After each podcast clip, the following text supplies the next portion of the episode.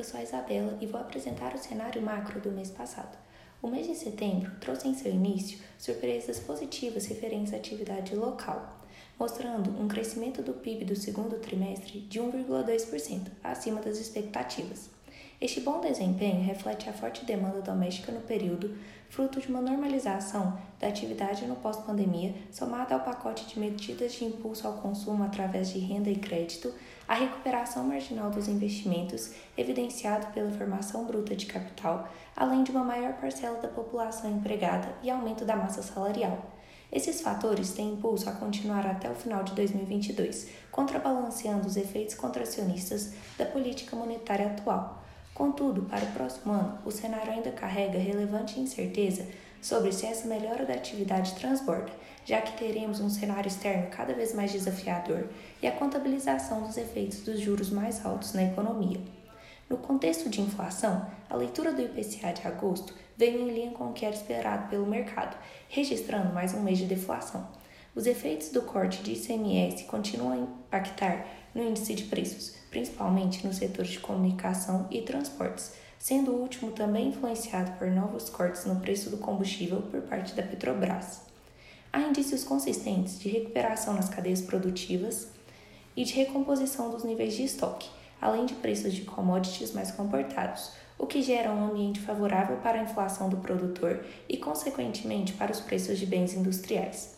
Apesar disso, seguimos cautelosos com a dinâmica inflacionária principalmente quando observamos o comportamento dos preços no setor de serviços, que possuem maior inércia. Projeções que mostram um cenário de hiato do produto fechado, talvez até em patamar positivo, com crescente atividade acima do esperado, podem reforçar o cenário desafiador para a condução da política monetária. Em sua reunião de setembro, o Copom manteve a taxa de juros inalterada, no que nos parece ser a taxa terminal do atual ciclo de elevação. No entanto, no comunicado, a autoridade monetária adotou um tom mais hawkish, principalmente ao sinalizar que, caso não ocorra a convergência da inflação para as projeções, o comitê não hesitará em retomar o ciclo de alta. Além disso, tivemos ainda dois membros do comitê votando por um ajuste residual de 25 bips, o que contribuiu para um tom mais duro.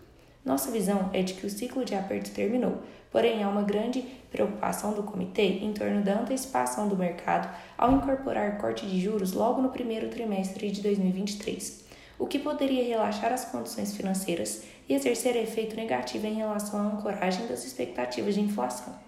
O movimento de aperto monetário sincronizado nos países desenvolvidos, a desaceleração do crescimento global e o efeito defasagem política monetária no Brasil junto com o nível de juros real bastante contracionista, corroboram para a nossa visão de que já nos encontramos em patamar suficiente de juros para uma retração inflacionária.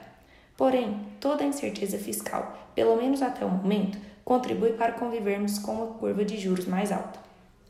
No âmbito eleitoral, não tivemos mudanças significativas no cenário nos dias anteriores ao primeiro turno, que, segundo as pesquisas, mostravam uma vantagem confortável de Lula em relação a Bolsonaro.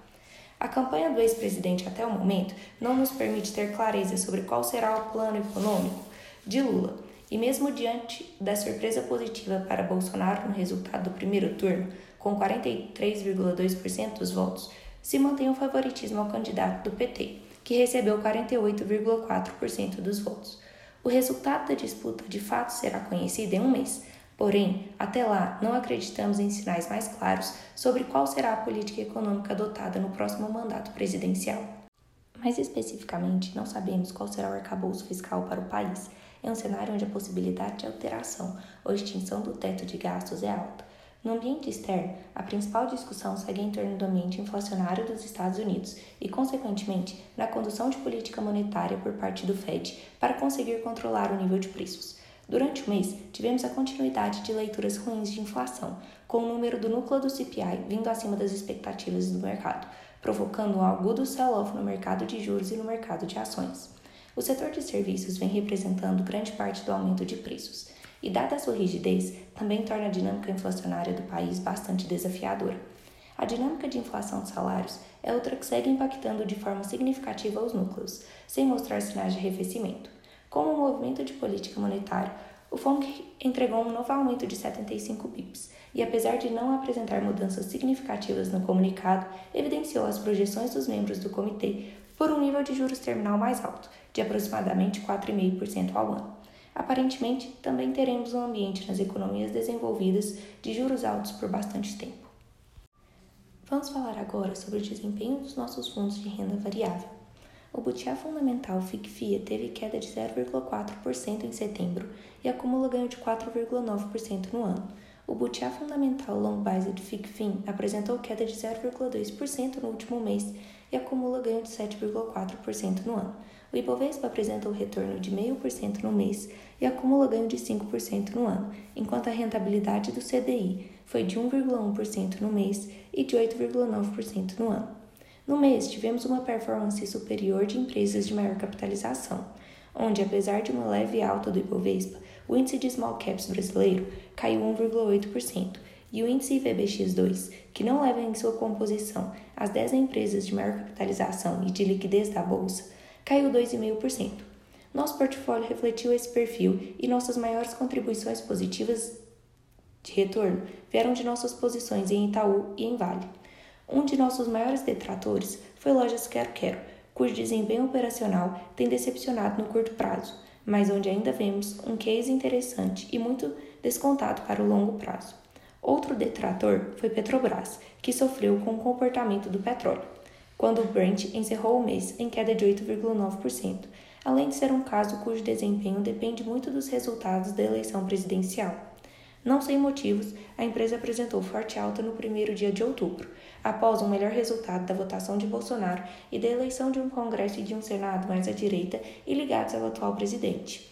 Apesar de um cenário internacional cada vez mais estressado no tocante à inflação, crescimento, juros e conflitos geopolíticos, a economia local vem surpreendendo positivamente. A redução de risco fiscal após a eleição, que deve forçar os candidatos a serem mais moderados para conquistar mais votos no segundo turno, deve continuar a beneficiar os ativos de risco mais voltados à atividade local e de perfil de maior crescimento, que se beneficiam da queda de juros. Esses dois perfis foram justamente os de pior performance no passado recente, o que coloca seu valuation em patamar muito interessante.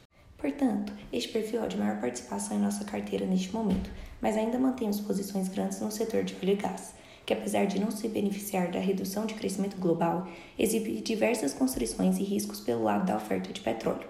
Além disso, este setor apresenta empresas com perspectivas e valuations muito interessantes do ponto de vista micro. Completa a nossa carteira empresas de setores defensivos, principalmente empresas do setor elétrico, que além de defensivas, caso a economia e a inflação não sigam a trajetória esperada, estão com taxas de retorno real esperado muito altas, apesar de alta qualidade de governança e do management das empresas presentes em nosso portfólio.